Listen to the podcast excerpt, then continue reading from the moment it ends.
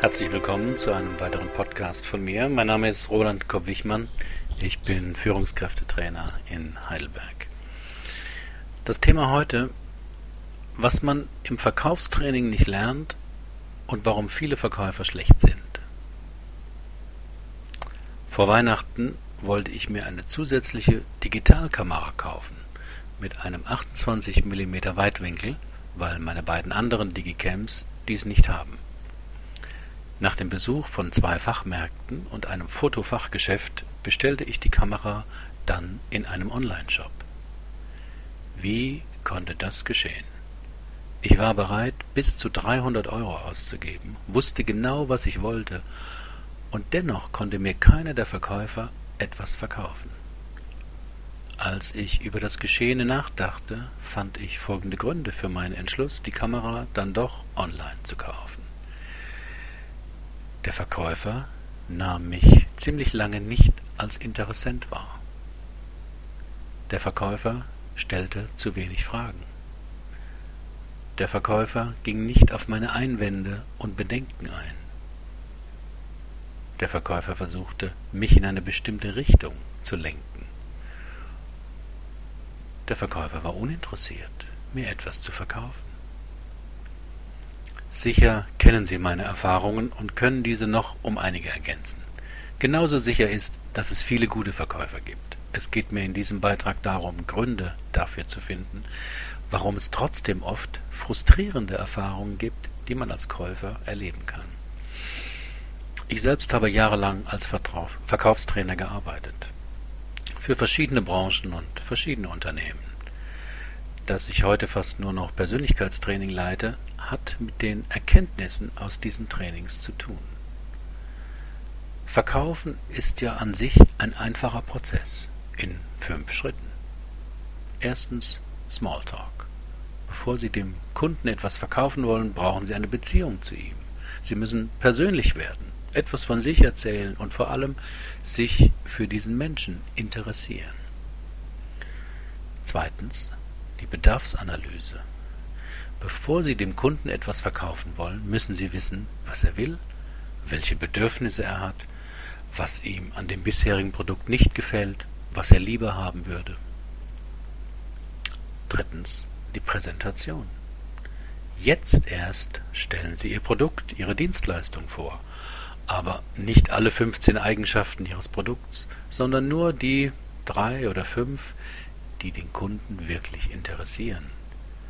Welche das sind, haben Sie in Schritt 1 und 2 herausgefunden. Viertens die Einwandbehandlung. Der Kunde kauft nicht gleich, sondern hat Einwände. Die müssen Sie überzeugend beantworten. Weniger mit sachlichen Argumenten, sondern indem Sie herausfinden, welche Motive und Ängste bei dem Kunden im Spiel sind. Fünftens der Abschluss. Dem Kunden gefällt Ihr Produkt. Falls er nicht gleich kauft, darf er entweder nicht selbst entscheiden oder er hat Angst vor der Festlegung und sagt, hm, will nochmal überlegen. Mit den richtigen Abschlusstechniken nehmen Sie den Kunden an die Hand und führen ihn zum Abschluss. Fast alle Verkäufer kennen dieses Modell. Die sehr guten Verkäufer wenden es auch in allen fünf Schritten an. Aus meiner langen Erfahrung als Vertriebstrainer weiß ich, welche Fehler die weniger guten Verkäufer machen. Diese Fehler haben nichts mit der Intelligenz oder dem Willen des Verkäufers zu tun, sondern mit seiner Persönlichkeit, konkret seinen unbewussten Themen und Ängsten, die an bestimmten Punkten des Verkaufsprozesses berührt werden. Hier die wichtigsten davon. Wer verkaufen will, muss seine Angst vor Ablehnung überwinden. Verkaufen beginnt mit dem Aufbau einer Kundenbeziehung. Begrüßung, Smalltalk, sich auf diesen Kunden einstellen. Dabei ist die Frage, kann ich Ihnen helfen, zwar die häufigste, aber auch eine der schlechtesten Sprüche. Wenn Sie etwas anbieten, müssen Sie damit rechnen, dass viele Menschen daran nicht interessiert sind. Verstandesmäßig weiß das jeder. Doch in der Praxis scheuen viele Verkäufer, einen Kontakt herzustellen, weil sie dieses Desinteresse fürchten und weil sie es persönlich nehmen. Viele Verkäufer drücken sich um die Kaltakquise, also fremde Menschen anzusprechen oder anzurufen. Wenn ich Verkäufer dabei trainierte, sagte ich denen immer, die Rate ist 8 zu 2.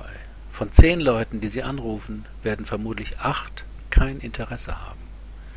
Nehmen Sie das nicht persönlich. Es ist bei allen Verkäufern so. Sie müssen aber zehn Leute anrufen, um die zwei Interessenten herauszufiltern.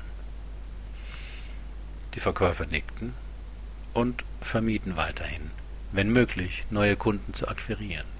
Denn persönliche Ängste überwindet man nicht durch Wissen, sondern nur indem man sich damit beschäftigt, woher diese Angst eigentlich kommt. Wer verkaufen will, muss Fragen stellen.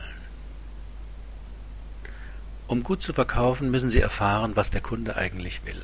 Meist weiß er das selbst nicht so genau, weil Kaufen oft kein rationaler Prozess ist.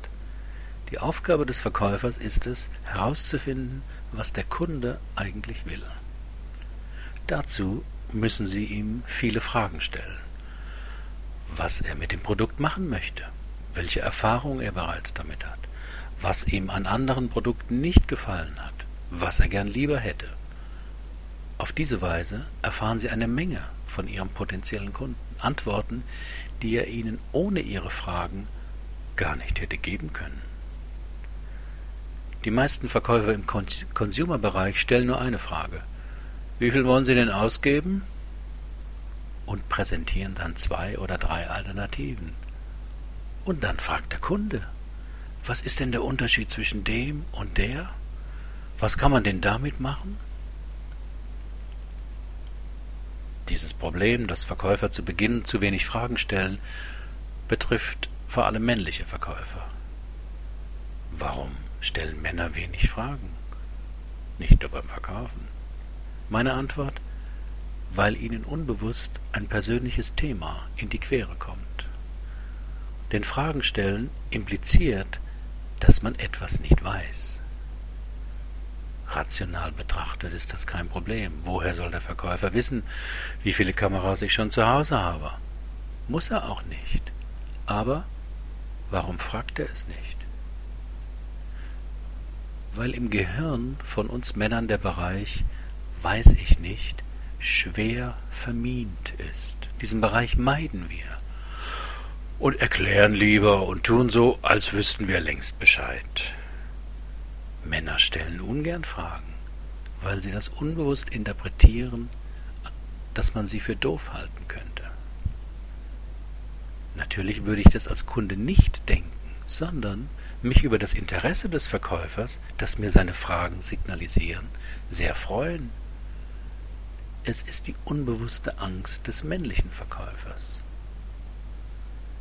Übrigens dieselbe Angst, die den Mann, wenn er mit seiner Partnerin im Urlaub schon eine halbe Stunde auf der Suche nach dem Hotel herumirrt, daran hindert, jemanden nach dem Weg zu fragen.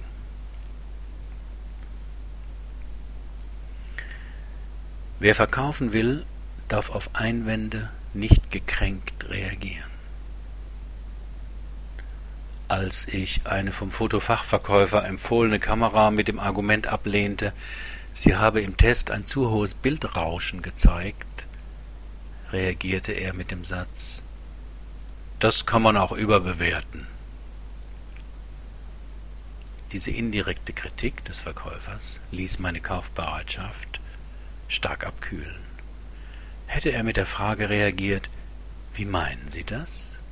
Hätte ich erklären müssen, warum mich die Information aus dem Test beschäftigte, wie ich sie einschätze und so weiter. Der Verkäufer hätte viel von mir erfahren, durch eine einzige Rückfrage, was er dann im weiteren Beratungsprozess hätte nutzen können. Stattdessen reagierte der Verkäufer gekränkt weil ich seiner Empfehlung nicht gleich folgte.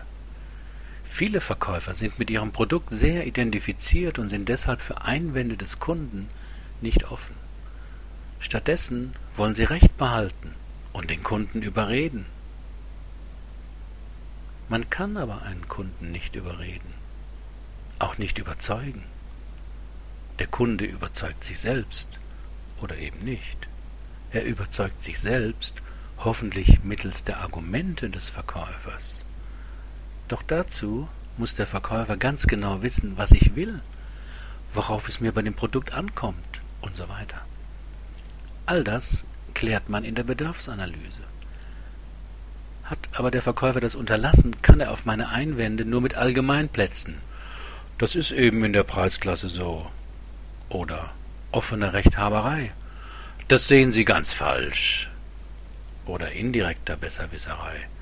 Der Kunde will das heute so. Reagieren.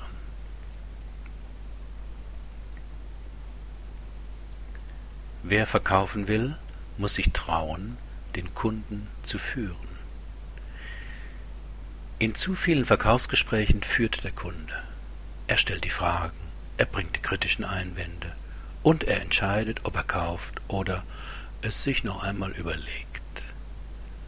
Doch ein Verkaufsgespräch sollte der Verkäufer führen.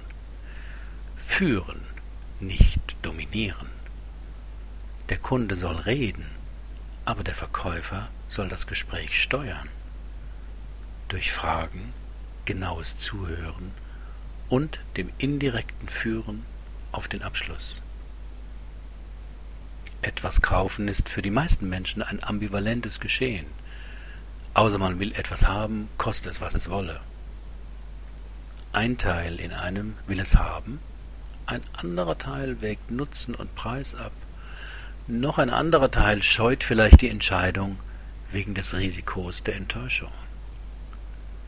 Für diesen gefühlsmäßig schwierigen Prozess braucht es den Verkäufer.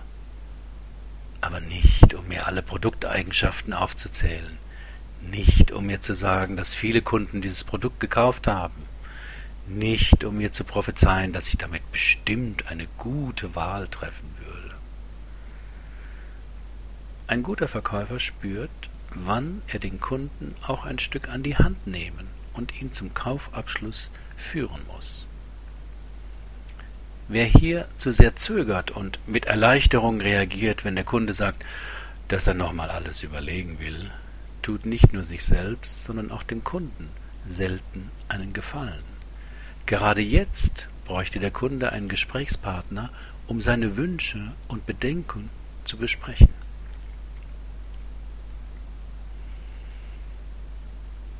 Wer verkaufen will, muss nutzenorientiert denken und sprechen. Viele Verkäufer sprechen produktbezogen statt nutzenorientiert. Der Kunde ist aber nicht an Produkten und Eigenschaften interessiert, sondern an Nutzen und vor allem Gefühlen. Wer einen Porsche kauft, will nicht in erster Linie von A nach B kommen. Wer ein iPhone ersteht, berauscht sich nicht daran, dass man damit telefonieren und E-Mails verschicken kann.